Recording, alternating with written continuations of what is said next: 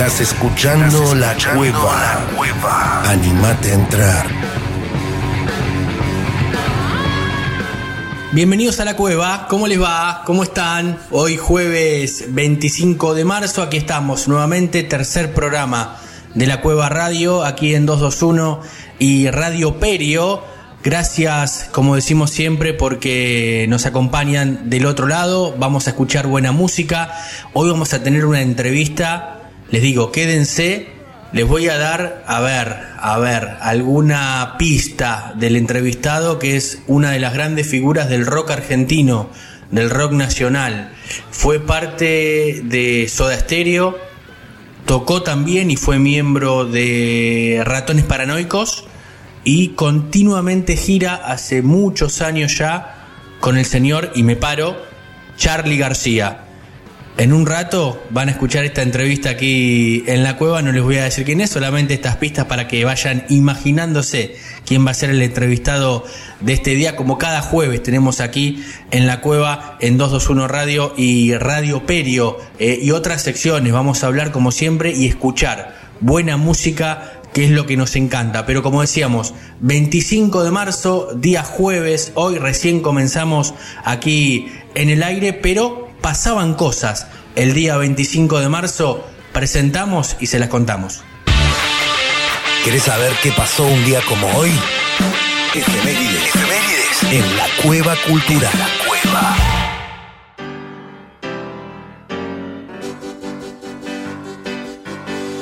Como decíamos, un 25 de marzo, pero de 1942, nacía Aretha Franklin, eh, apodada Lady Soul o Queen of the Soul, la dama del soul o la reina del soul, la cantante que rompió todos los récords allí por la década del 60 y del 70. Imagínense lo importante que ha sido Aretha para la música, que fue elegida como la mejor de las 100 cantantes más importantes de todos los tiempos, según la revista Rolling Stone. Pero también un 25 de marzo de 1947 nacía Elton John, Sir Elton John, aquel cantante británico que sigue tocando detrás, siempre detrás del piano. Para que se den una idea de la importancia de los números, vendió entre 200 y 250 millones de discos en todo el mundo. Es uno de los músicos con mayores ventas de la historia de la música. Puesto 49 entre los 100 mejores artistas de la historia, según la revista Rolling Stone. Un 25 de marzo pero de 1960, Roy Orbison, ¿eh? aquel eh, creador de Pretty Woman, graba otro de sus éxitos, Only the Lonely, canción que está considerada por algunos críticos como un punto clave en la evolución del rock and roll. Estábamos hablando de los comienzos de los años 60. Un 25 de marzo, pero de 1963, los Beach Boys, aquella banda de Estados Unidos, lanza uno de sus hits.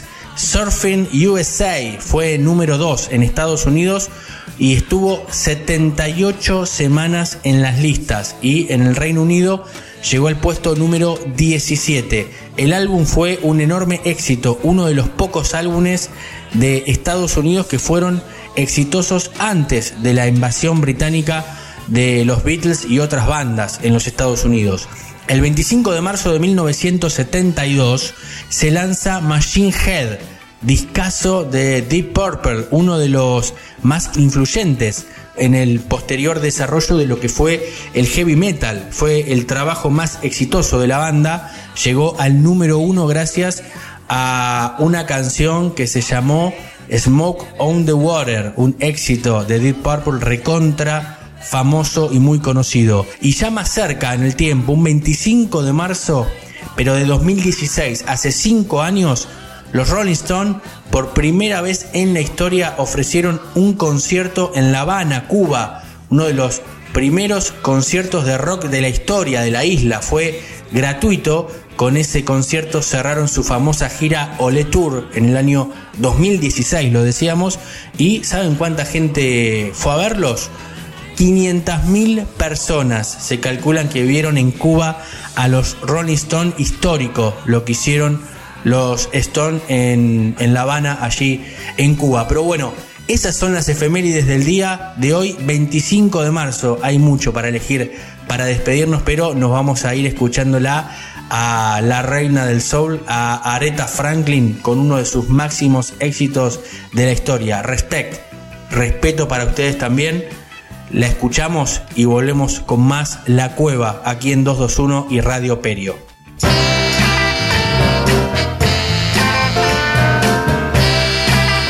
Estás escuchando La Cueva. Animate a entrar.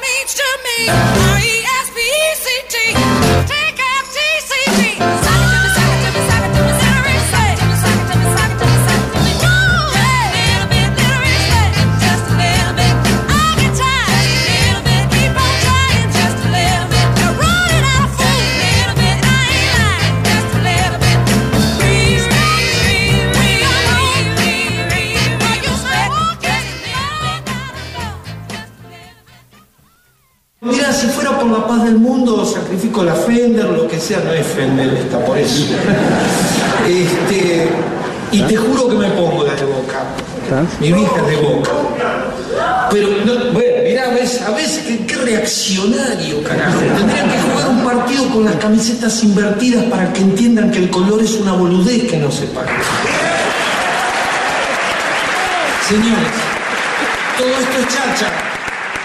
La cueva y todo lo demás es cháchara.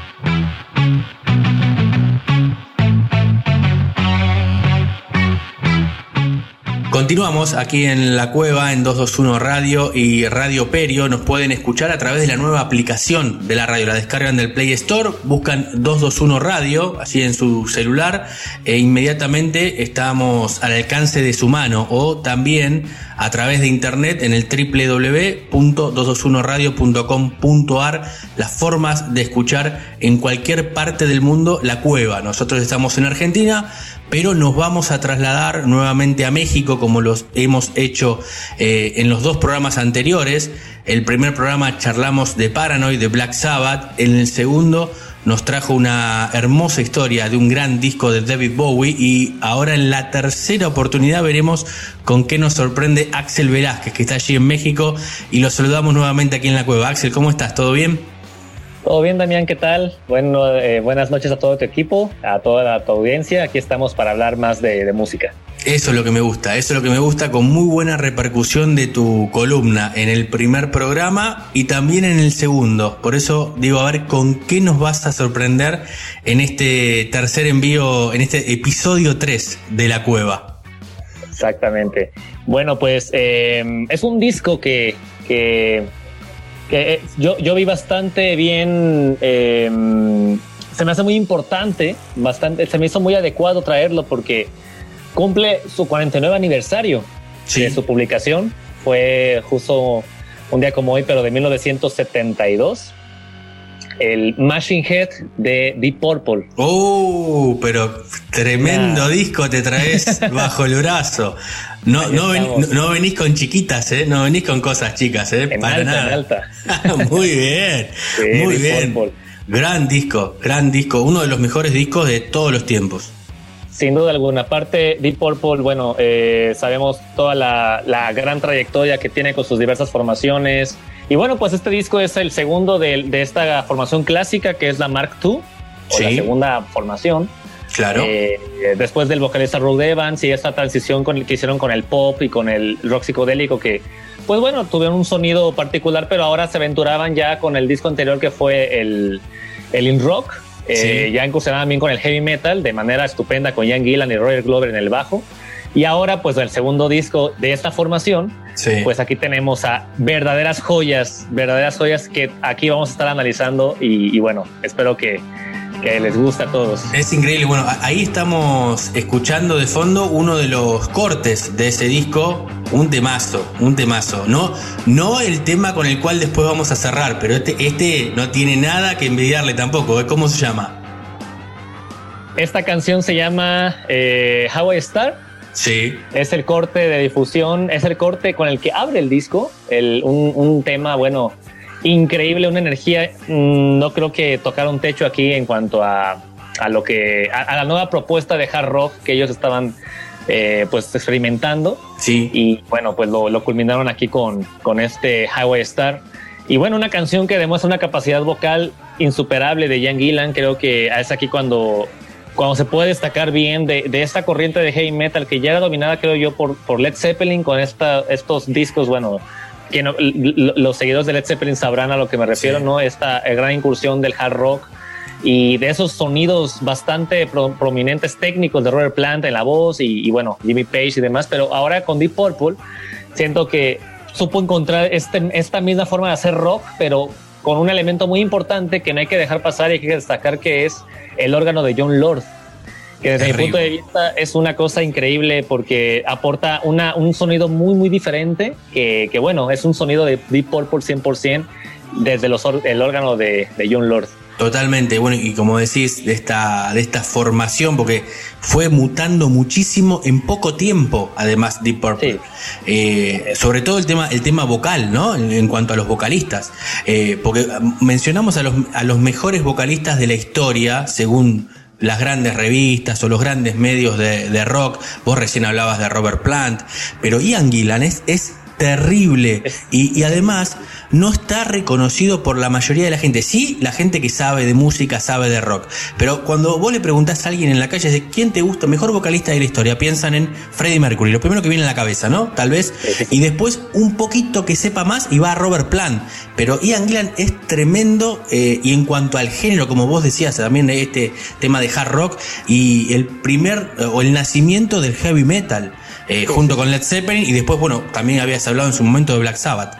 Sí, claro, de hecho ellos tres, ahorita que lo mencionas, eh, hay una, bueno, se, se, dice que Black Sabbath, Zeppelin y Deep Purple son como la, por ahí leí la Santa Trinidad. La Santísima Trinidad, claro. Del rock británico. Justamente ahora, justamente ahora que ya estamos cerca de Semana Santa, la Santísima, la Santísima Trinidad del heavy metal.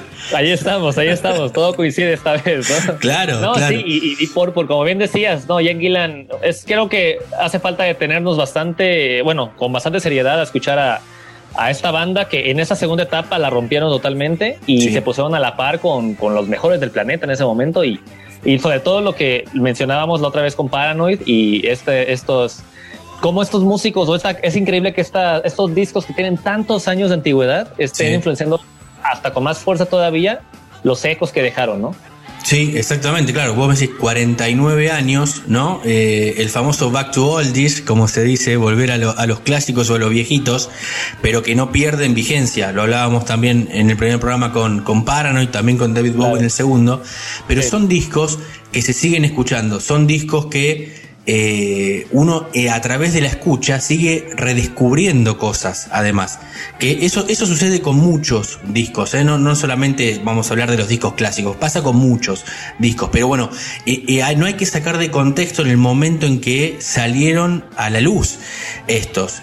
como siempre decimos, fines de los 60, comienzo de los 70, toda la revolución que había en cuanto a lo social, eh, en cuanto a lo económico, en otras cuestiones ideológicas también. Entonces, por eso, por eso es que hacemos foco y decimos, esto sí marcó un antes y un después. Eh, tal vez hoy en día con el tema de la tecnología haya discos que en 30, 40 años estemos hablando, pero hoy no lo vivimos así como se vive esto o como se vivió hace casi 50 años. Exactamente. Sí, no, totalmente. Y bueno, de, las, de los cambios que tú mencionas, pues el musical creo que es el bueno, el que, el, que nos toca hablar. Sí. Y sí, pero totalmente eh, es, un, es un conjunto de influencias, de, de, huellas que dejan. Y, bueno, aquí está Deep Purple con, con este disco que bueno, pues empieza con este gran tema que te comento, el How Star. Sí.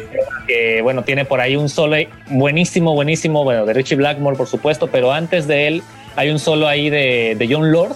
Claro. Eh, el, órgano y bueno, bastante, bastante buen, bien trabajado por parte de la banda, de la sección rítmica. Y bueno, después el posterior solo de, Richie Blackmore, increíble también y, bueno, un, un destello de virtuosismo por parte de los dos. Y bueno, pues tiene temas también como Maybe I'm, eh, Maybe I'm a Leo, eh, Picture of Home, que bueno, son canciones muy, muy... Em, creo que hablando un poquito de los gigantes del disco, que bueno, How Stars, Smoke the Water, Lassie también otra canción, pero son canciones que aunque son secundarias son buenísimas. Tenemos que redescubrir, o sea, son obras completas y que una canción o dos destaquen más, bueno, es por cuestiones tal vez radiales y esto y todo, pero, pero realmente las, no hay ninguna canción de relleno aquí. No, no, canción de relleno. Totalmente, lo, lo, bueno, lo que pasaba con varias bandas en aquella época que hacían eh, discos de 10 canciones, 8 canciones, a, veces menos, ¿no? Pero eran todos temazos, eran todos temas que eran increíbles, que primero salían como sencillos, como se volvió a hacer ahora en la industria musical. Eh, es difícil pensar el concepto de un disco en forma completa, esto lo hablamos siempre con los artistas porque es como que la industria se ha, cambiado tanto con la tecnología que es tal vez primero lanzar un sencillo, ver cómo funciona y después sacar el disco. Pero estos, estos sencillos eran eh, discos increíbles después. Eh, y, esto que hablamos de Deep Purple, otra de las grandes bandas británicas que llegaba para darle durísimo al mercado de Estados Unidos en aquella época, como bien decíamos, ya todavía estaban eh, los Beatles, bueno, ya con este disco ya se habían separado los Beatles, pero estaba eh, la hegemonía casi de Led Zeppelin, Pink Floyd y ahora Deep Purple que llegaba para decir, nosotros somos las grandes bandas de Inglaterra y somos los que mandamos en esta época. Exactamente, la invasión británica no terminó con los Beatles, o, más bien empezó, pero no terminó con, con, la historia de los Beatles, sino se continuó con las demás bandas que siguieron y bueno, Deep Purple estuvo, estuvo comandando. Y sabes una cosa, como una curiosidad también, sí. este disco que tiene Highway Star y Smoke the Water, que son las canciones más referentes, sí. Eh, no fueron un sencillo, o sea, el sencillo de, este disco fue la de Never Before, una canción es, curioso porque también te das cuenta que tal vez el productor del disco y bueno, todo está a la hora del lanzamiento, pues no pensaban que iba a ser eh, Smoke the Water, How Star, la, los grandes éxitos, sino otra que totalmente pues pasó desapercibida y fue el sencillo del álbum. Ya después con el paso de tiempo de las reediciones y el legado, pues claro. Smoke the Water pues son las y How Star pues son las pesadas, ¿no? Claro, exacto. Bueno, hablando de Smoke on the Water, con ese tema nos vamos a ir cerrando esta sección, pero es muy buena la historia del porqué de la canción, porque las canciones tienen generalmente un porqué y no son solamente a veces canciones de amor o eh, no correspondido o alguna novia o que, que, uno ha tenido o alguna situación en particular. Este tema de Smoke on the Water tiene que ver con un concierto de Franz Zappa. Exactamente, un concierto de Frank Zappa. Esto fue en Suiza, en Montreux, ¿no?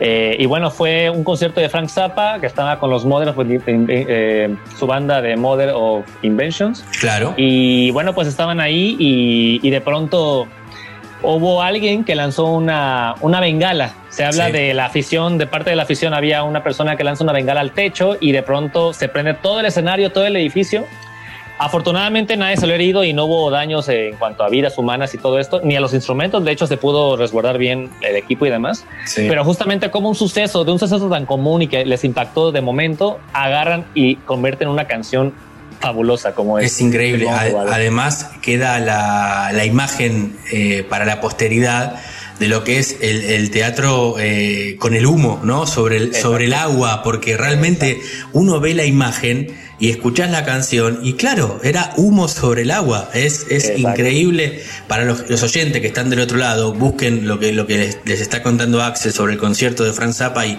y la historia de esta canción y esta imagen que yo les digo es increíble porque te lleva directamente a la canción con la cual vamos a cerrar esta sección, Axel.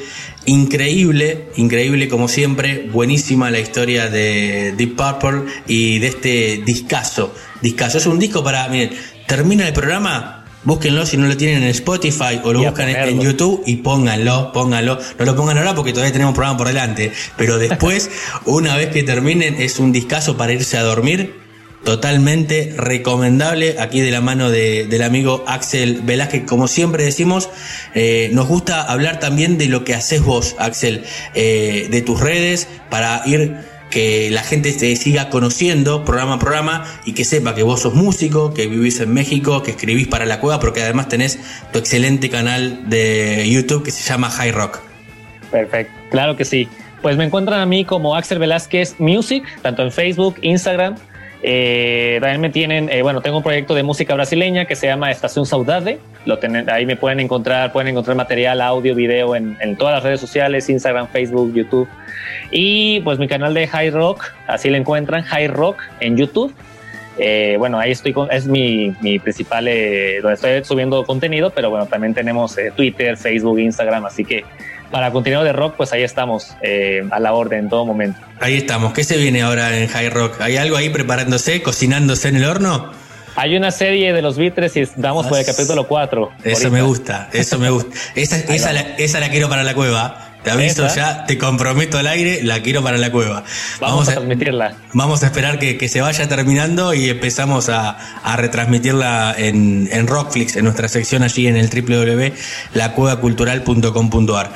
Bueno, Axel, como siempre, muchísimas gracias y nos vamos escuchando uno de los máximos éxitos de Deep Purple, eh, Smoke on the Water cuando la gente tal vez no, sepa cómo se llama el título, pero donde escuche el riff de comienzo va a decir, ah, olvídate. Es, imposible no haberlo escuchado en la vida. Nos vamos es con una vez. Es una vez, exactamente. Nos vamos con este temazo y seguimos aquí en la cueva en 221. Abrazo grande, Axel. Abrazo, Damián. Saludos.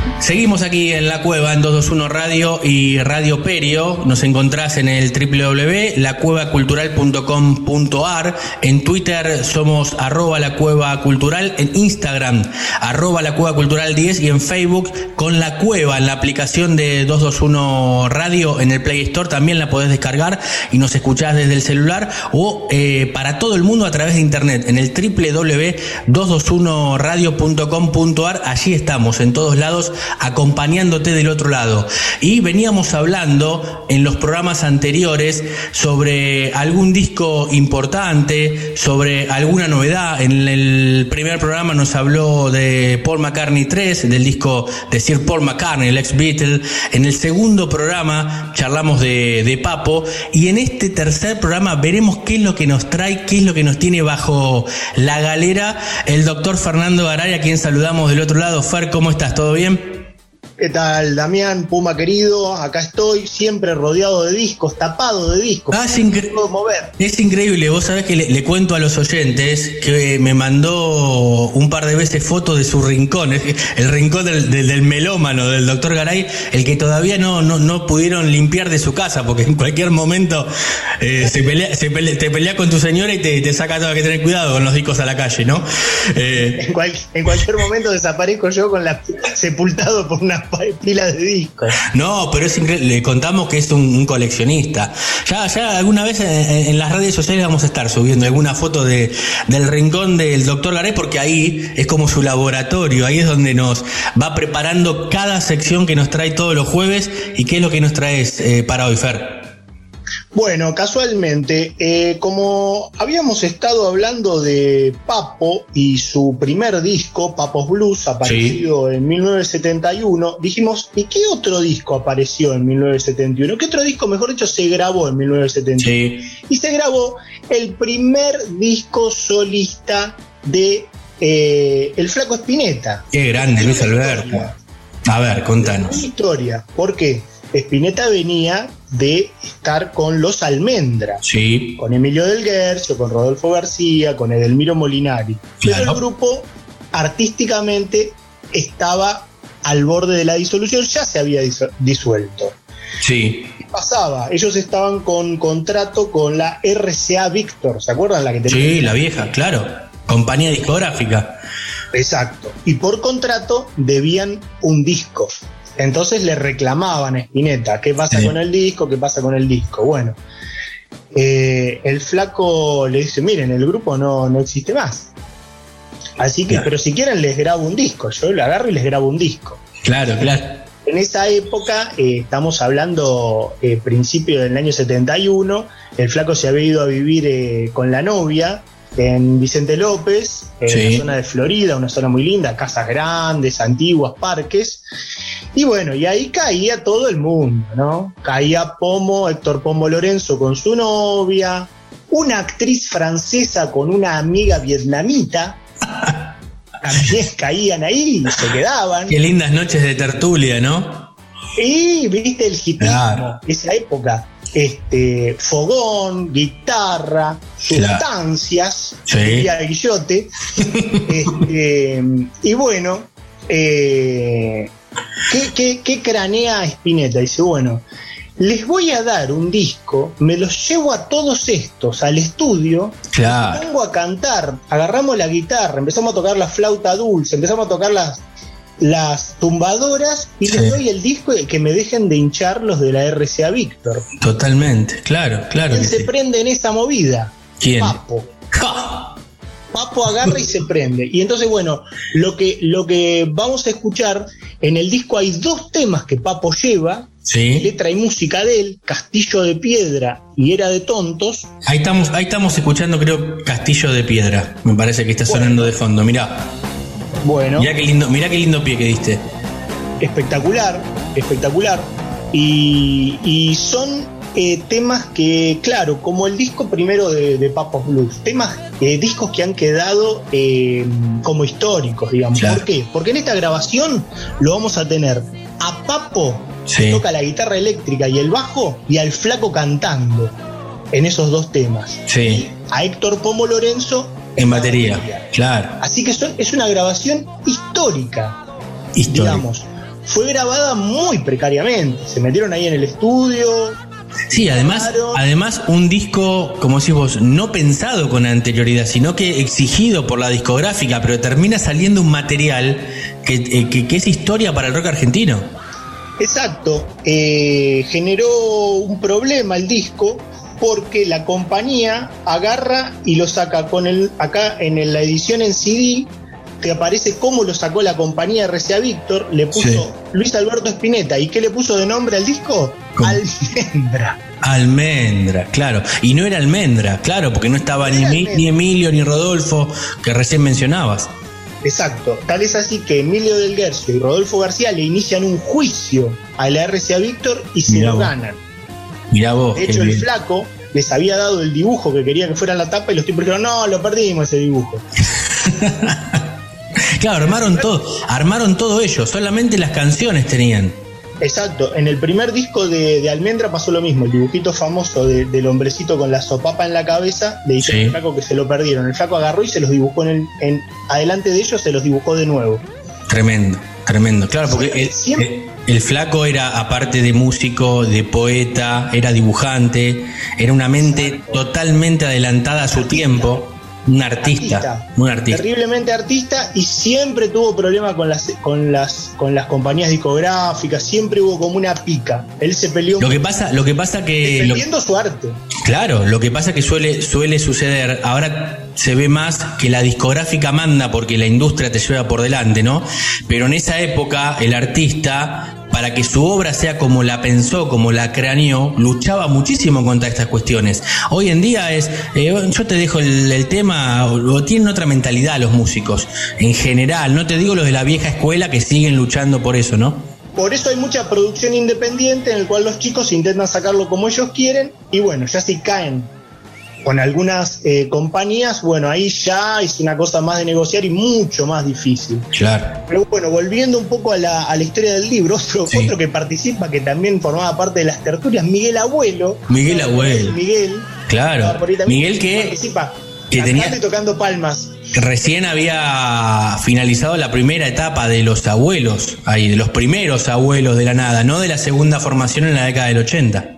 Exacto, los abuelos fundacionales con Héctor Pomo Lorenzo y con Papo. Claro, Así exacto. que bueno, eh, este, tema, este disco, quiero decir, Spinetalandia y sus amigos, tiene esa particularidad que decíamos, los dos temas este, con Papo, Sí. Papo toca guitarra y, y viola, Sí. y después hay un tema en coautoría con Héctor Pomo Lorenzo, que es Descalza Camina, que es hermoso, que por ahí lo, lo, lo podemos este, programar para escucharlo, porque es una belleza total. No, no vamos, no, vamos a ir con, no vamos a ir con esa canción, porque la verdad que con Pomo. Pomo tiene muchos temas de autoría. Es raro que un baterista escriba, ¿sí? porque no, no suele pasar que un baterista escriba o que cante. Hay muy pocos casos en, en la historia de la música. Eh, pero bueno, vos me, me hablas de este disco y los nombres de los nenes que me nombras, nenes entre comillas, ¿no? Que me nombras, y es una selección lo que armó el flaco Spinetta. Es increíble, ¿no? Exacto. ¿Qué es lo que pasaba? Estamos en la, como siempre decimos, en las etapas fundacionales. Claro. El movimiento era muy pequeño, todos se juntaban con todos. Claro. Después todos estos se transformaron en las estrellas de nuestro rock argentino. Claro, y, y en líderes de sus propias bandas también. Sí. Quiero contar un poco cómo terminó la historia de la Dale. casa comunitaria. Dale, me gusta. Me gusta. El flaco se pelea con la novia, Sí. se pone de novio con la francesa y, Sí. y la vietnamita y se van a Río, a París, a Ámsterdam. Recorre el mundo. El flaco termina, el flaco termina pidiendo francos por la calle para poder comer. Tremenda, tremenda, tremenda historia del flaco que, que eh, él, la verdad, siempre lo dijo. Él debió haber ganado, en cuanto a dinero, 10 veces más de lo que ganó.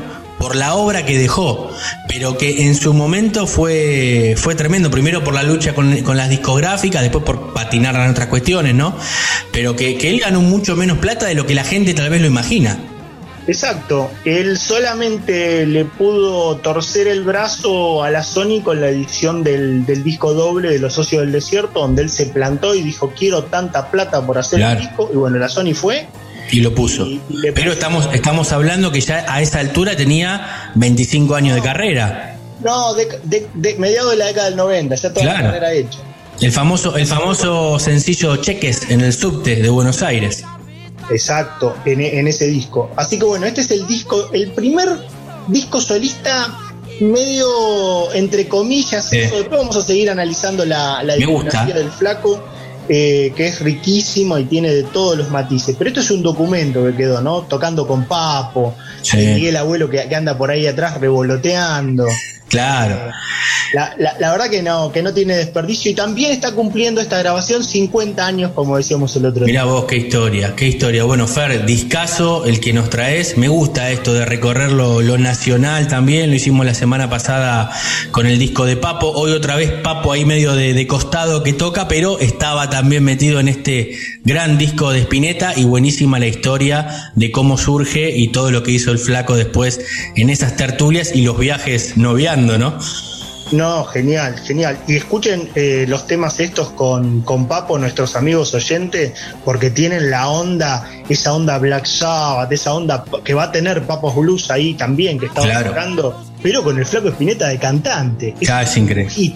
Es un lujo, es un lujo. Fer, bueno, gran historia esta de, Luis Alberto Espineta, de Espinetalandia y sus amigos. Entonces, bueno, cerramos con, el tema que vos digas y con eso nos vamos a, a la tanda y seguimos aquí en la cueva en 221 Radio. Y yo escucharía Descalza Camina, que es un temazo. Listo. Vos sos el que sabe acá, vos sos el doctor Garay. Para eso te convocamos todos los jueves. Nos vamos entonces escuchando al flaco Espineta a la tanda.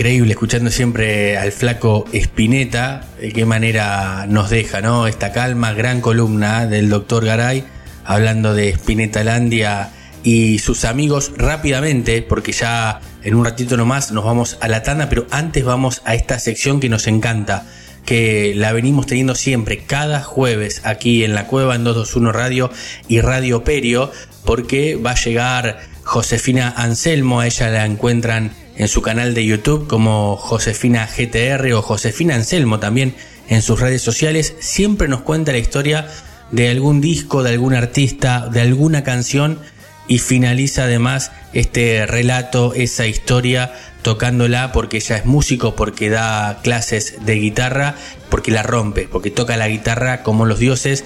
Te saludamos Josefina, ¿cómo estás? ¿Cómo están por ahí? Yo muy contenta de estar otro jueves en este programa y teniendo la oportunidad de estar en esta sección.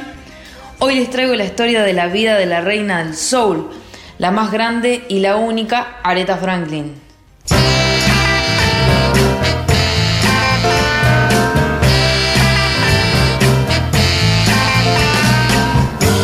Hoy es el aniversario del nacimiento de una de las artistas más talentosas y con más renombre de la historia de la música. Bien sabemos que James Brown es el rey del soul y Aretha la reina. Hoy cumpliría 79 años y la recordaremos para siempre por su talento vocal y musical. Empecemos por el comienzo. Aretha Louise Franklin nació el 25 de marzo de 1942 en Memphis, aunque la mayor parte de su infancia fue criada en Detroit. Su padre, C.L. Franklin, era predicador en la iglesia bautista y su madre, Barbara Sigman, una cantante de gospel, por lo cual desde niña tuvo una fuerte inclinación hacia la música religiosa.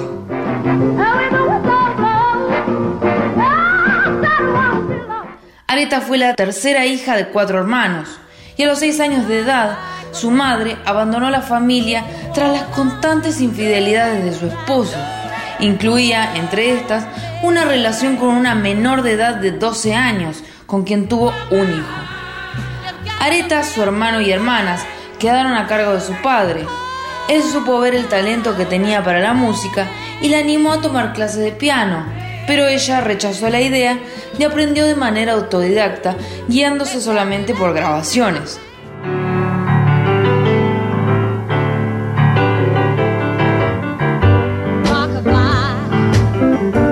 Ausencia de la madre y la omnipresencia del padre marcaron su vida para siempre. Casi todo giraba alrededor de la música en su familia. A su casa iban a tocar y cantar personajes como Duke Ellington y Ella Fitzgerald, entre otros artistas de gran renombre.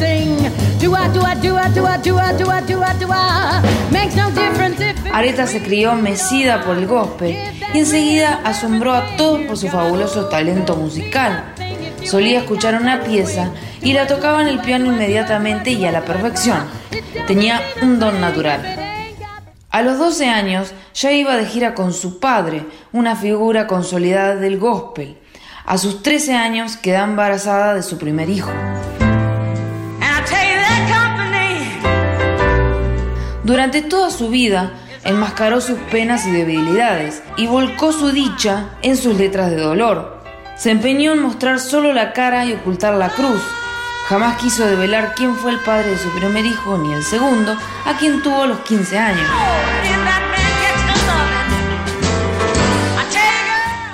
En 1960, cuando tenía 18, firmó con Columbia Records, logrando poco éxito.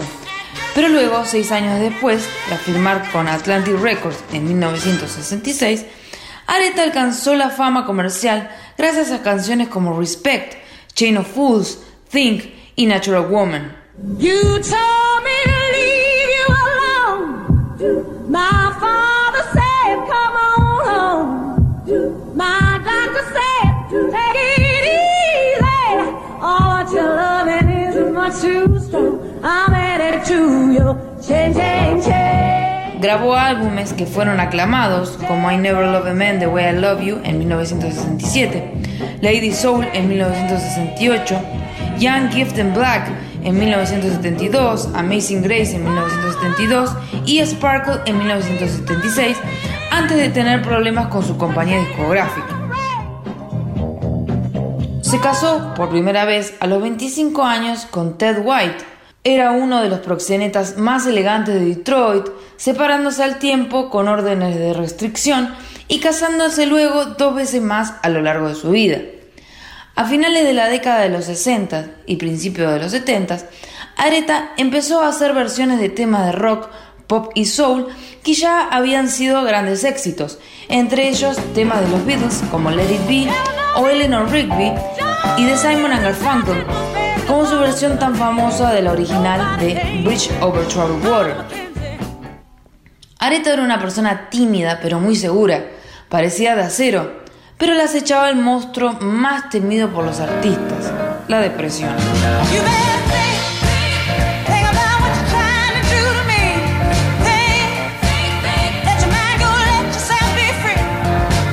En 1970 empezó a padecer crisis nerviosas y angustia y las combatía bebiendo. A su padre le dispararon durante un robo en su casa en Detroit y estuvo cinco años en coma, muriendo finalmente en 1979. Aretha convertiría el dolor en una gran furia.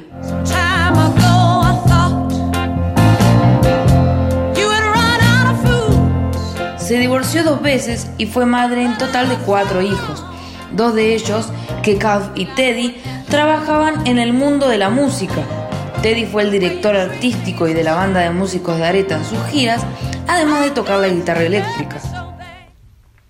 Aretha participó en la película The Blues Brothers en 1980 y en 1998 recibió la aclamación internacional por cantar la ópera Nessun Dorma, que la hizo ganadora de un premio Grammy ese año.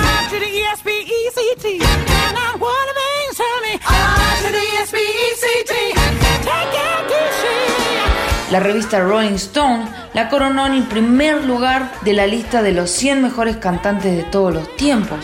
Colocó más de 100 canciones en la lista de Billboard. Su álbum Amazing Grace es el más vendido de la historia de la música del gospel. Ganó 19 premios Grammy y fue la primera mujer reconocida en el Salón de la Fama del Rock.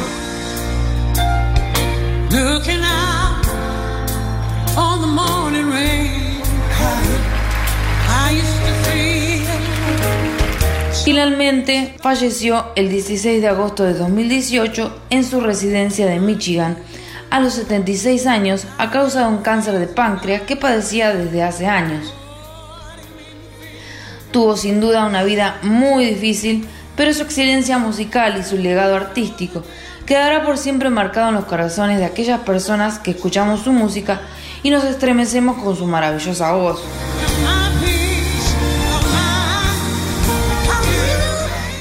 Para cerrar la sección les traigo una versión en vivo acústica de Chain of Fools, un temazo de esta increíble artista tocado por Fancy Felas, que es una banda que tengo con una cantante que se llama Paula Lucas, y en ese entonces también estaba una trompetista que se llama Janet Nenesian. Así que bueno, les dejo esta versión, espero que les guste y muchas gracias y nos vemos la próxima.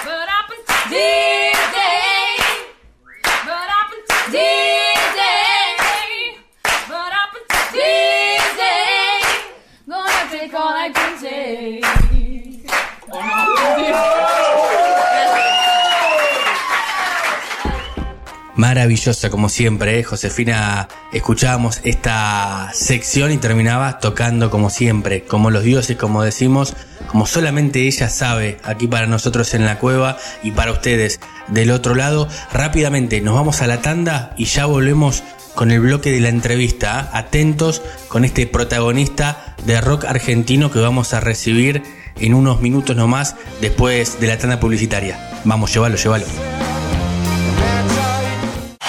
I miss you. I miss you, girl. La cueva. La cueva. Mucho más que rock.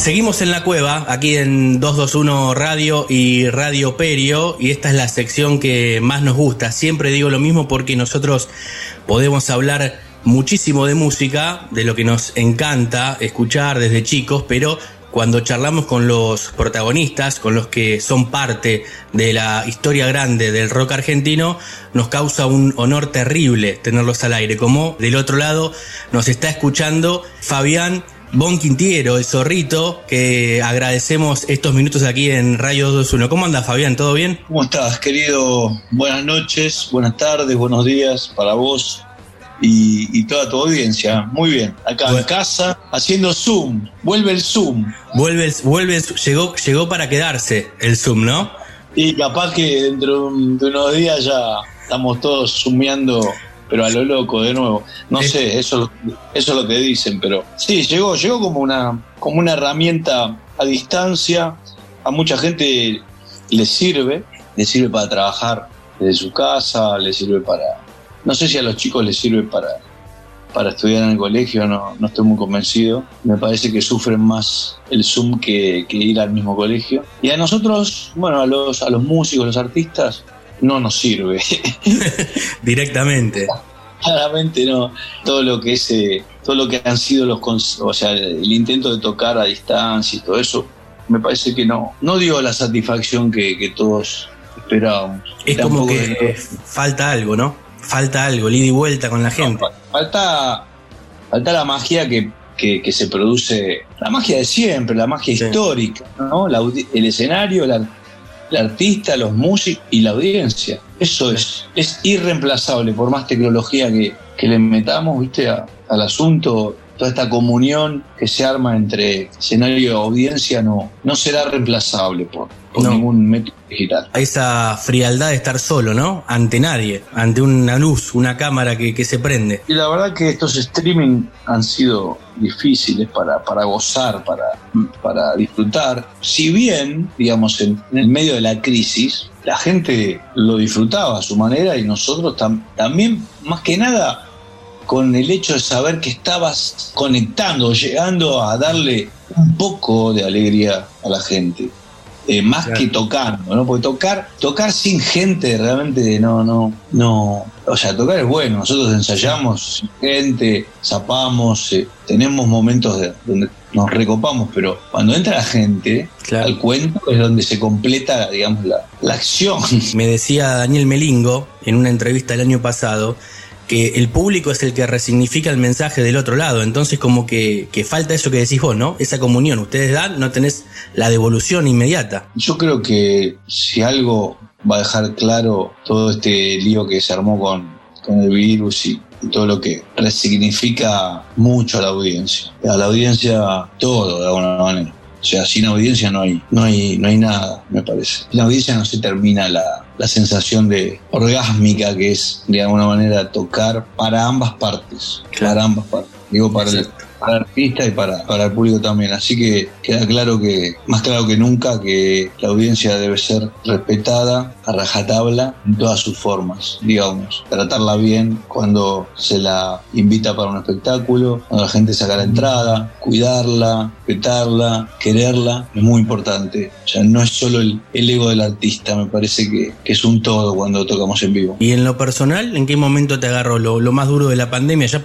pasó un año, parece mentira, pero bueno, estamos hablando de esto como si fuera una película apocalíptica, nos tuvimos que encerrar con miedo, como decimos, a un enemigo desconocido, pero en lo personal, ¿cómo, cómo lo llevaste? No, lo llevé, lo llevé. Primero, fui uno de los primeros que estuvo en cuarentena porque volví de México de la gira con el espectáculo sobre Soda Stereo y, y vine de allá y tuve fiebre, así que lo, una, y perdí el olfato y perdí todo. Al principio, te hablo de marzo del año pasado, así que fui uno de los primeros que estuvo 15 días como guardado. Toda la gente que venía de Europa en ese momento y Estados Unidos también tenía la obligación de hacer cuarentena y bueno, yo me la tuve que hacer también porque, porque tuve, tuve fiebre y esos síntomas. Bueno, después seguimos guardados, eh, estuvimos haciendo, yo estuve haciendo mucho, arranqué con un, con un compilado sobre temas de Charlie, me acuerdo que editamos una- unas cuantas frases de canciones de Charlie que eran muy premonitorias, muy acordes a, a lo que estaba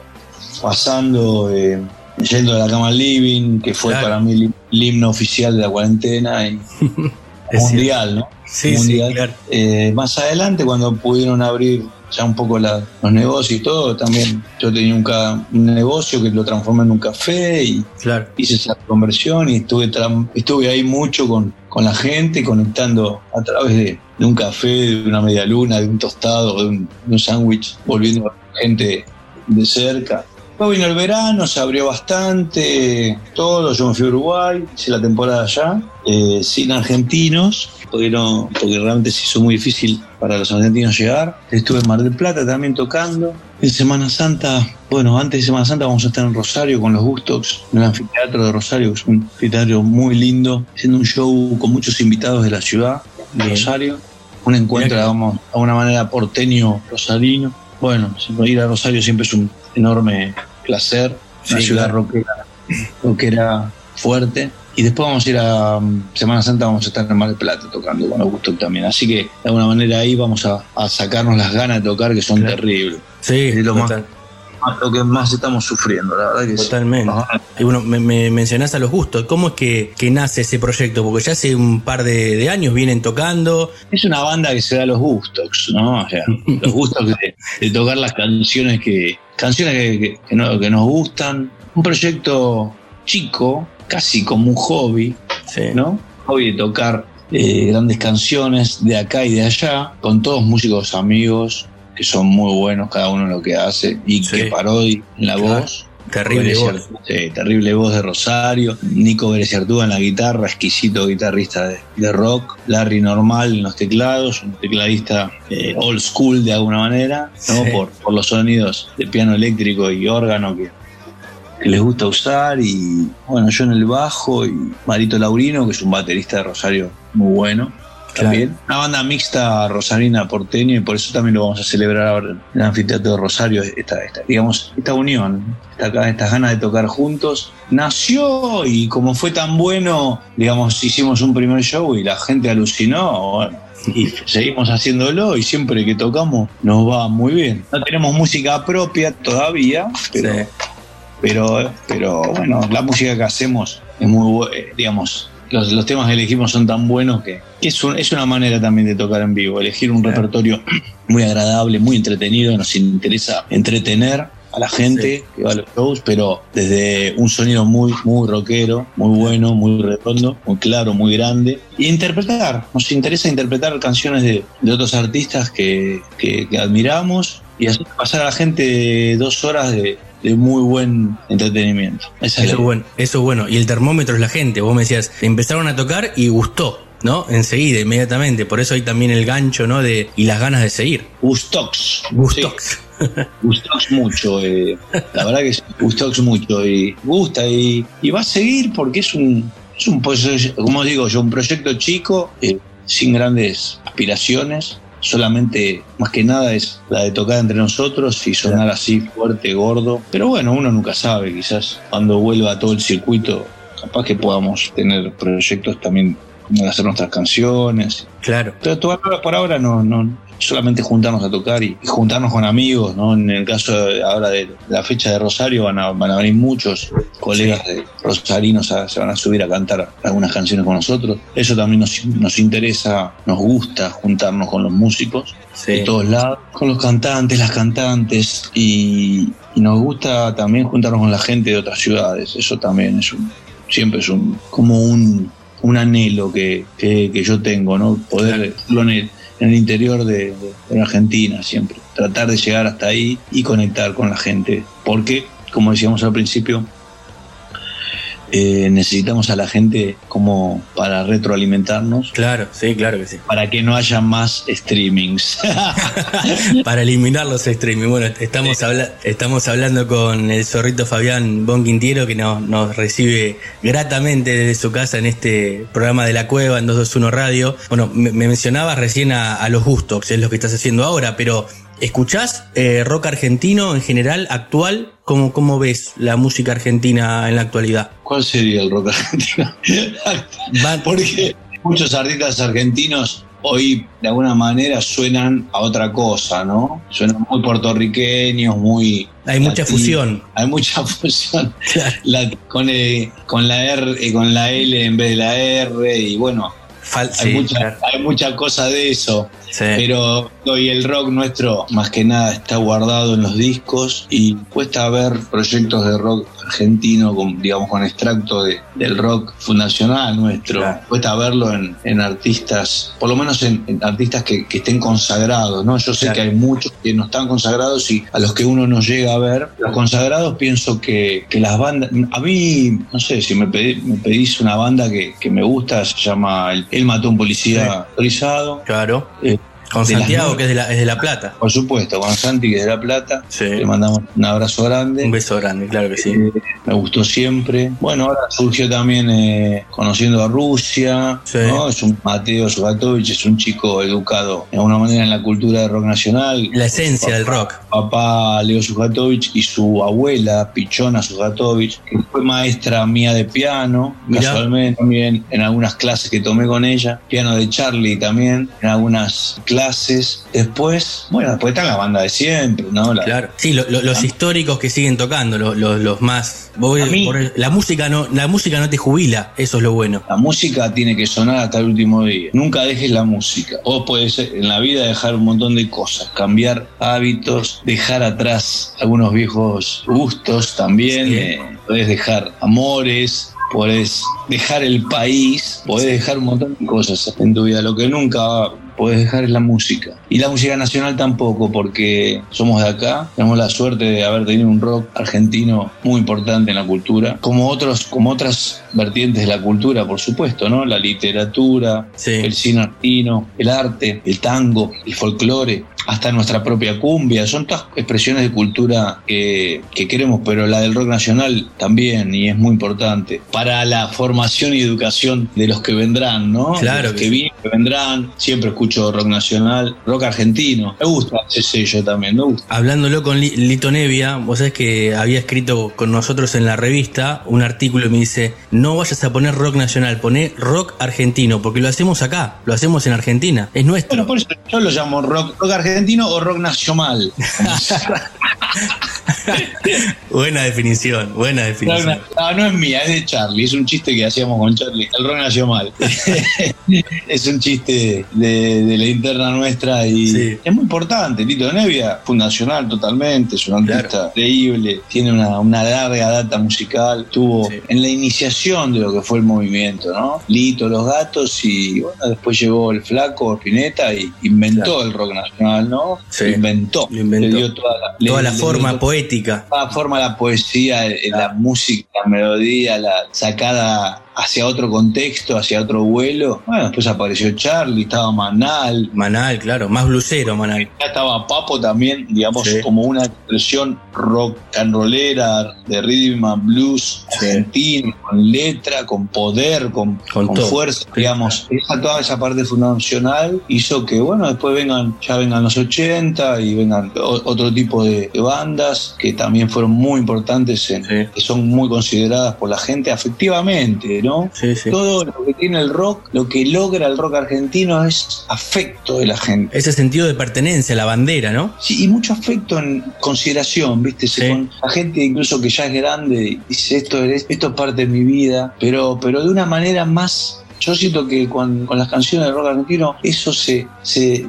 toca fibras más íntimas en la gente, Sí. más que, que otros géneros. Todo ese tesoro cultural es para disfrutarlo. Vos, vos lo pones, pones eh, al flaco, a, a Charlie, a Papo en tu casa, eh, mientras estás ahora que puedes trabajar desde tu casa y te pones eso de fondo, o para cocinar, o para. y vas a. te vas a pegar un lindo viaje. O las bandas nuevas también, ¿no? Totalmente. Es, inspiración, es inspiración para hacer otras cosas. Es calma, es, es- es relajación, es, eh, es, eh, otra cosa, es otra cosa. Eso es lo que digo, digamos. Se va, te lleva. Te lleva a otro vuelo, te saca del noticiero, te saca del, del chisme, te saca del maltrato, de, de la envidia, de, de hablar mal de la gente, te saca de, de la porquería, digamos, también de nuestro sistema, que está tan contaminado de, de todo eso y te lleva, no sé, para mí es cali- digamos que el- para mí el rock argentino es como parte de la calidad de vida también. Claro que sí. La, la que, de la que se puede aspirar, ¿no? La que uno-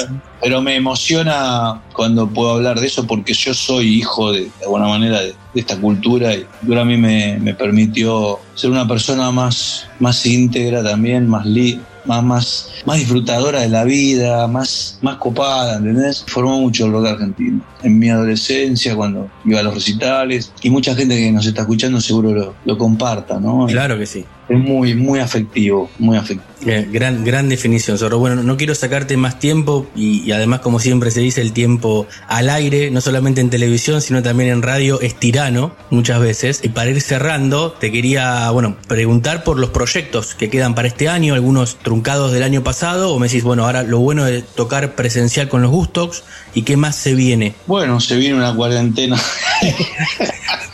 se viene de nuevo, ¿no? Vienen los vivos de Instagram de nuevo. se, se viene la vacuna, se viene cocinar. Bueno, quizá venga eso. Dicen que viene el doble barbijo. Eso es lo que parece concreto, digamos. Después, eh, la, la- la ilusión de volver a tocar ya en escenarios más grandes. Yo lo que tengo, de, tengo en mi agenda es, eh, digamos, a partir de octubre ya salir de gira de nuevo con el espectáculo sobre Soda Estéreo, que quedó Claro, para sí. tocar en diciembre, hacer Centroamérica y América Latina en muchos países, muchas fechas que tenemos pautadas, después venir en diciembre a hacerlo acá, campo de polo, y después, cuando, cuando lo vacunen a, a Charlie, volver a tocar con él en algún, en algún lugar. Ese es, más que un proyecto, es un, un anhelo personal de todo el pueblo argentino, seguramente que Totalmente. está esperando que Charlie vuelva a tocar. Así Sí. que serían esas las puntas más claras para mí. Y bueno, y a, y a esperar el próximo verano a ver si, no, si podemos ir a la playa de nuevo. A ver, a ver que sí sin barbijo, por favor, por por favor. bueno, eh, Zorrito, mil gracias por, por eh, tu tiempo. Eh, la verdad, para nosotros un honor tenerte acá al aire en 221 Radio y Radio Perio. Y siempre le pedimos a los entrevistados que cierren la charla con una canción. Que quieran con esa, nos vamos, nos despedimos. Recién hablábamos de rock argentino, de rock nacional. Puede ser de alguno de los que has participado en todas las bandas históricas en las que estuviste. O el tema que vos quieras, con el que vos nos digas, nos vamos a la tanda. Y bueno, es marzo y no puedo dejar de, de- de recordar que el año pasado a esta altura eh, nos metíamos en, en el tren fantasma de alguna manera. y, y ahora de alguna manera todavía no está resuelto el caso, así que por las dudas vamos a poner el himno oficial también, eh, que es una gran canción, un gran tema en lo musical, en la letra también, un tema que realmente dividió a Charlie, la historia de Charlie en dos, ¿no? Una cosa fue hasta ahí, y después fue a partir de ahí que yendo a la cama divina. Así que con ese tema despedí la nota que, que es un temazo que no pasa nunca de, de época, que siempre está, siempre está vigente y que fue una premonición de nuestro Damus. Eh. Bueno, mil gracias por tu tiempo, Fabián Zorrito Bon Quintiero, aquí en 221 Radio Radio Perio. Y nos vamos, obviamente, con el dios del rock argentino, rock nacional, Charlie García, yendo de la cama al living.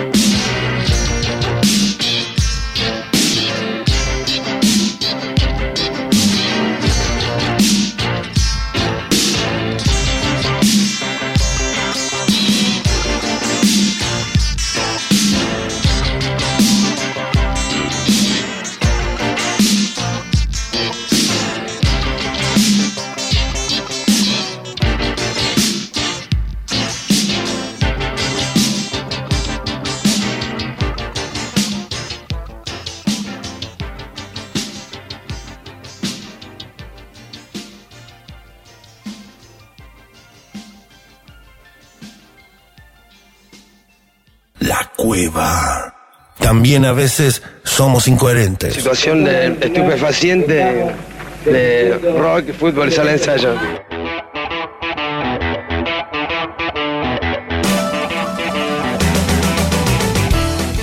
Continuamos aquí en la cueva en 221 Radio y Radio Perio. La semana pasada nos traía aquí a la mesa de trabajo una linda historia con los samples, hablando de Daft Punk, de esta banda eh, que se separó hace un par de semanas atrás y bueno, y no- nos eh, entendíamos y, en realidad descubríamos que eran uno- unos entre comillas ladrones, ¿no?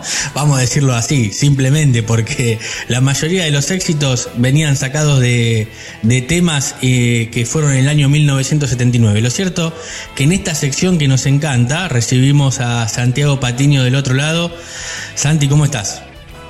Un placer saludarte, Puma, nuevamente a vos, a todos los oyentes y como siempre, es un placer para mí estar acá con ustedes. Bueno, ¿sabes, sabes que te decía de la semana pasada? Durante toda la semana me llegó la repercusión de tu columna anterior de Daft Punk, eh, porque la verdad que mucha gente no sabía eh, ese dato que nos tiraste y, fue muy bueno en la comparación de canción por canción, eh, pero la verdad que a, a mucha gente le, le rompiste el corazón, le robaste la ilusión que tenían de, de estos muchachos, de estos robots que se separaron hace poco tiempo. Y pero hay que ser sincero, esa es la realidad. Aunque duela, aunque duela. Siempre de frente, aunque duela. Es así. Bueno, ¿qué es lo que tenemos para hoy entonces? A ver, contanos. En el día de hoy tenemos un tema con un título crudo, duro, oscuro podríamos decir, en el que tenemos a, digamos, como protagonista a la muerte. Duro, ya arrancamos fuerte. Sí, claro Pero la muerte sí. como un generador de escuchas. Sí, un título muy abajo, pero que también es real. ¿A qué me refiero con esto? A estos artistas que han recobrado eh, fama, éxito, pero sobre todo escuchas y ventas a partir de su muerte. Obviamente el famoso éxito post-mortem. Claro, el póstumo, el famoso número uno póstumo. Exactamente. Es el caso, por ejemplo, de la cantante de Roxette, Mary Fredrickson, ya fallecida hace poquito más de casi dos años, en realidad ya estamos Sí. en un año y algunos meses. Claro. Yo recuerdo cuando habíamos escrito la nota para la cueva, justamente el 9 de diciembre, el día del fallecimiento de, de Mary, Sí. la cantante sueca de Roxette, de quien estamos hablando, y allí hablábamos que a partir del fallecimiento del artista, las escuchas del, del dúo sueco en las plataformas digitales de Spotify, YouTube y demás aumentaron al menos un 770%. Papa. Qué numerito. Hablando, hablando, repetimos, 9 de diciembre del 2019. Claro, claro que sí. Claro, mira vos, todo el, el tiempo, el tiempo que pasó, claro, casi todo el tiempo de pandemia, uno no se da cuenta ahora, lo que, ¿no? Eh, eh, generalmente pasan rápido los, los años, pero fue casi todo el tiempo de pandemia, fue justito antes de que arranque la, la pandemia mundial. Fue justito antes exactamente y fíjate que durante los días del 10 y el 11 de diciembre lo que fueron las canciones de Roxette acumularon al menos 4 millones de streams, todo lo que es en combinación entre plataformas tanto de audio como de video y esa cifra había logrado superar notablemente a los 514 mil de los días anteriores. Claro. Es decir, It Must Have Been Love, un clásico de Roxette y el más escuchado en Spotify tanto ahora como en ese momento, Sí. había juntado una cantidad total de 1.400.000 escuchas en Spotify. Mirá vos, no, no, es, es tremendo la cantidad de números que me decís porque eh, yo pienso inmediatamente y voy para atrás, la mayoría de los grandes artistas al morir se disparan siempre las ventas, ¿no? Pero no tenemos esta ventaja que hoy nos da eh, la escucha digital, no existía. Eh, La escucha digital, exactamente. Y hablando Claro. de la escucha digital, para que entiendas un poco de qué estamos viniendo y por qué traemos de vuelta este tema, es Sí. que hoy en día ese clásico que te acabamos de nombrar y que está sonando de fondo, Sí. hoy tienen en Spotify 261 millones de escuchas. Nada, es una locura, es una locura. Mismo Listen- 261 mismo- millones. Exactamente. Es que sí, porque mismo Listen to Your Heart, otro gran clásico, por supuesto, y de película, que en su momento, con el fallecimiento de Mary Fredrickson, había juntado 700.000 escuchas, hoy tiene 201 millones. Claro, no, es tremendo. Es terrible lo que se ha disparado eh, a raíz del fallecimiento de, de Mary, de la cantante, ¿no? de Mary, que vale destacar que Roxette ya era la banda más importante luego de ABBA, obviamente allá en, allí en, Sí. Sue- en Suecia. Claro. Eh, considerado como el máximo exponente de la música sueca.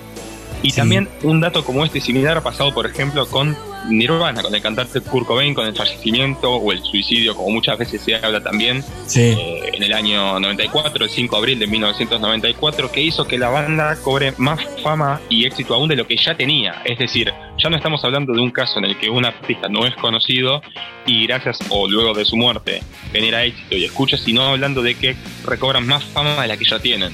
Totalmente, totalmente. Y, y pasó, y pasó eso que lo que decís vos con Nirvana, que si bien era una banda muy importante, surgida en Seattle, en la movida grunge dentro del rock, eh, el fallecimiento de, de Kurt Cobain y, todo lo que envolvió además, y todavía el misterio que envuelve porque eh, se habla de suicidio, pero hay muchísimas conspiraciones detrás. eh, lo lanzaron a la fama, lo catapultaron y mostraron la música. En realidad, la muerte muestra lo que vos hacías, ¿no? Es como que te enaltece. Es que fíjate que nombraba justo la movida grunge. eh, Nirvana ya para, para esa época había logrado consolidarse como la banda y el mayor exponente de grunge. Claro. Es decir, la banda número uno en el género. Y sin embargo, con la muerte de Kurt Cobain, el disco Nevermind, obviamente días más tarde de la- del fallecimiento y que hoy en día es el disco más conocido y más eh, aclamado por la, por la prensa y por los fans, logró 30 millones de copias Claro. Luego de la muerte. O sea, ya no es una cuestión solo de que sale el disco y genera ventas y repetimos, no escucha digital, sino correr a la disquería y comprar el disco, hacer una cola y esperando que abra a tal horario la, disquera y ahí poder conseguir la copia o escucharlo en la radio, no como ahora que es una, cuestión de escucha de Spotify. Y sin embargo, con este dato y todo, obviamente el disco se coronó como el más vendido de la banda. Claro, no, es, tre- es tremen- es tremendo. Y bien lo que decís. Claro, la gente en el 94 tenía que salir corriendo a la disquería a, buscar el, disco o esperar que suene en la radio. Lo mismo pasado con, con otros grandes artistas eh, fallecidos, por ejemplo, eh, Janis Joplin, que fue la, la primera mujer que consiguió un número uno póstumo, eh, también con el disco Pearl, que ni bien salió, en realidad lo tenía grabado, pero salió a los dos, tres meses de su muerte. Eh, allí e- ella muere en octubre del 70, esto fue en el 71, los primeros meses, y la gente lo convirtió en número uno, pero porque fue a la disquería y lo compró. Exactamente, exactamente. Aparte, ponete a pensar, por ejemplo, en el caso de Amy Winehouse, una cantante que para la edad que tenía, 27, obviamente, recordado del club de 27, Claro. ya para la edad que tenía y el momento de su trayectoria era recontra conocida y tenía fama de sobra, éxito de sobra, el buen visto y el guiño de artistas como eh, Tony Bennett, por supuesto, Sí. eh, Aretha Franklin y, y demás dentro de, de la movida eh, Soul, Rhythm and Blues. Fíjate, por ejemplo, el caso de Amy Winehouse, que ella fallece un 23 de julio del 2011 y en lo que es, eh, a partir de esa triste noticia, eh, noticia, en esa última semana se vendieron 110.000 álbumes. Claro. Y en Otra lo que vez. es en referencia al, al año, por ejemplo, 855.000. Ahí tenés claramente el ejemplo que estamos trayendo hoy. Claro, es muchísimo, es muchísimo. Pero claro, e- el tema de, de Roxette, al ser todavía más cercano y con la explosión de las redes sociales, superó en números a cualquiera. Es una locura. Lo- Los números que acabas de decir, más de 200 millones de, de escuchas. E- Es, tremendo, es tremendo. No dejemos atrás algo, ya que nombramos la comparación entre la escucha mediante Spotify, digital, YouTube y otras plataformas. Y a diferencia de correr a la, disquera a comprar el disco y a conseguir la copia o el gran eh, o el famoso disco de cada artista de Greatest Hits, fíjate que hoy uno se entera de que falleció un artista y dice, ah, a ver quién era, me meto en Spotify y en un segundo yo puedo escucharlo. A diferencia de, repetimos, años atrás en donde no estaba esta facilidad, sino decir, bueno, salgo a comprar o prendo la radio y espero a que casualmente suene el tema de eso que yo quiero escuchar. Claro, sí, total, totalmente, totalmente, coincido con vos. Bueno, la, cercanía de hoy tener todo al alcance de un clic, ¿no? Como se dice habitualmente, o de un touch, si estás con el celular y tenés que tocar para, para ver quién era la persona, o incluso buscarla en tendencias, tal vez ni te enterás, y, buscas tendencias en Twitter y decís, ¿por qué es tendencia tal persona? Y ahí te enterás cosas que, que en realidad no, no las tenías presentes. No, y por ejemplo, ya que hablamos de lo digital y para ya ir cerrando este tema, Sí, un tema muy interesante y oscuro con su título, repetimos, pero sincero al fin, claro, es... es por es- ejemplo es el, caso de el caso de Look, un gran clásico, por ejemplo, de, de Roxette, Sí. que para el momento del fallecimiento de Mary Fredrickson, repetimos, eh, ya había conseguido una escucha de 464.000 en Spotify. Claro. Hoy en día, ¿sabes cuánto tiene? A ver, decime. 149 millones 500 mil. No, una locura. Es tremendo. Casi 150 millones de escuchas el tema este de Luke, que era un. Yo me acuerdo, eh, década del 90. Bueno, Roxette fue eh, uno de, una de las bandas que, que estaba presente todo el tiempo en MTV, cuando MTV pasaba música, no, no lo que es hoy en día, ¿no? Que hoy es un, un programa de realities más que nada, pero cuando MTV pasaba música, fines de los 80, los 90, eh, Roxette estaba siempre y tenía ahí en el, en el número uno, en el top 10, tenía dos, tres, cuatro canciones todo el tiempo con estos videos y The Look era uno de ellos.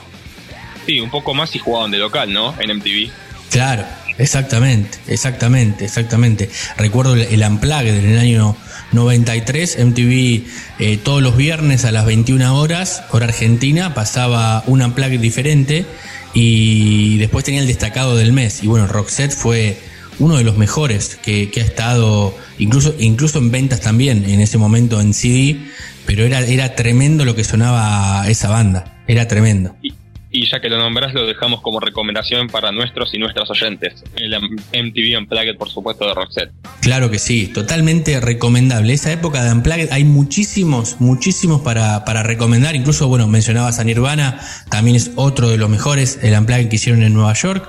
Pero en el caso este de, de Roxette, totalmente recomendable para que lo escuchen completo. Exactamente. Bueno, Santi, increíble esta historia de que la muerte te levanta, la muerte te lleva a la fama. Eh, lamentablemente es así, es un título oscuro como decís, pero buenísima esta sección con el anclaje eh, en Roxette. ¿Y te parece que nos vamos escuchando, ya que hablamos tanto de Roxette, lo recomendamos a los oyentes, nos vamos escuchándolos a esta banda sueca que rompió en la década del 90 en todos lados, llegó a la radio, vendió muchísimos discos, pero con la muerte de su cantante rompió todos los récords. Si querés lo hacemos cerrando uno con uno de los, perdón, de los tres temas que nombramos que aumentó sus escuchas de 149 millones, repetimos hoy en Spotify, y es el gran clásico que, que trajimos presente nuevamente y es The Look. Nos vamos con The Look. Abrazo grande, Santi, hasta el jueves que viene. Abrazo para vos y todos los oyentes.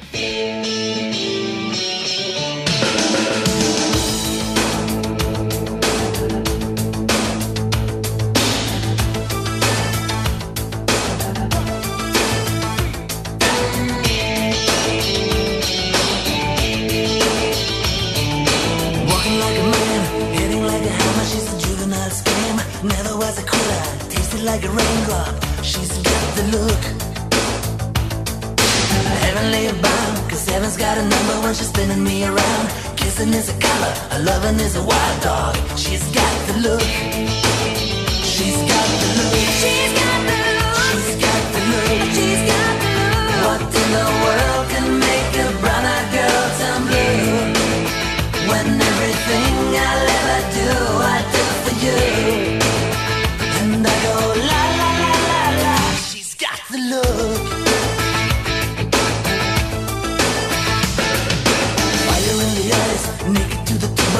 Lover's disguise. Banging on the head drum, shaking like a mad bull. She's got the look. Swaying through the band, moving like a hammer. She's a miracle man. Loving is the ocean, kissing is the wet sand. She's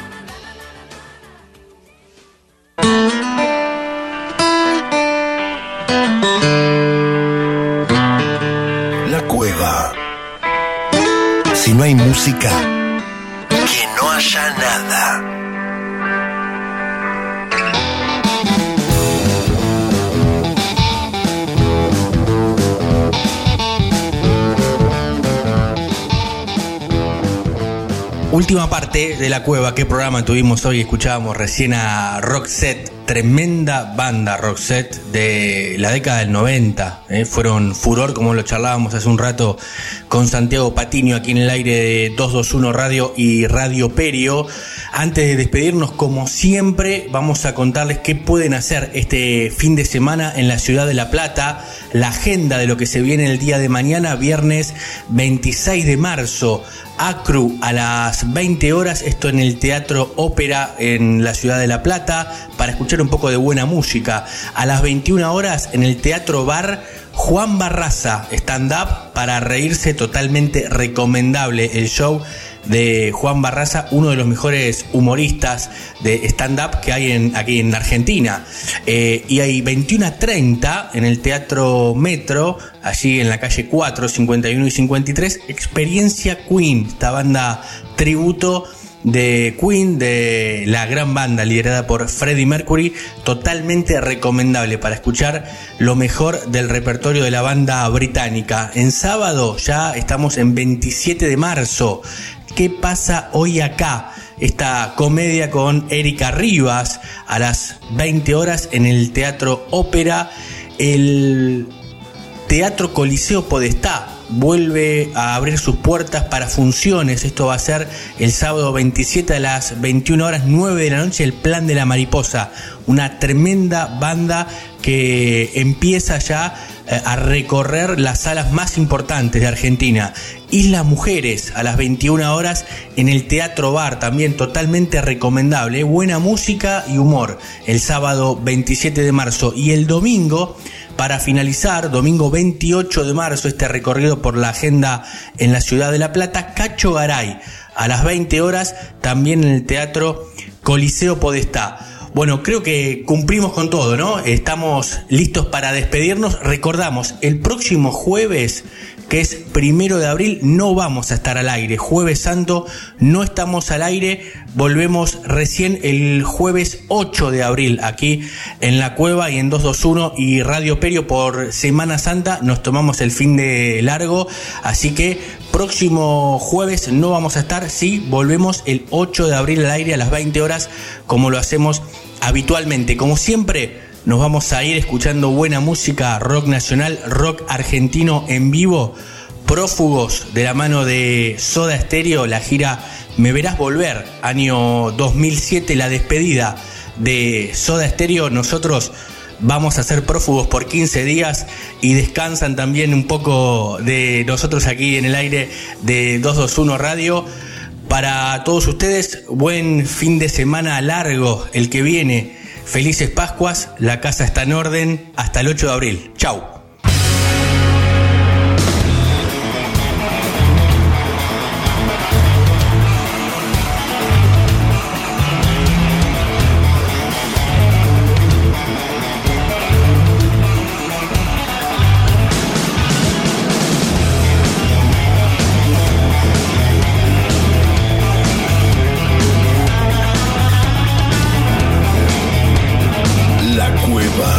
Entrevistas, análisis, agenda y mucho más. Somos cómplices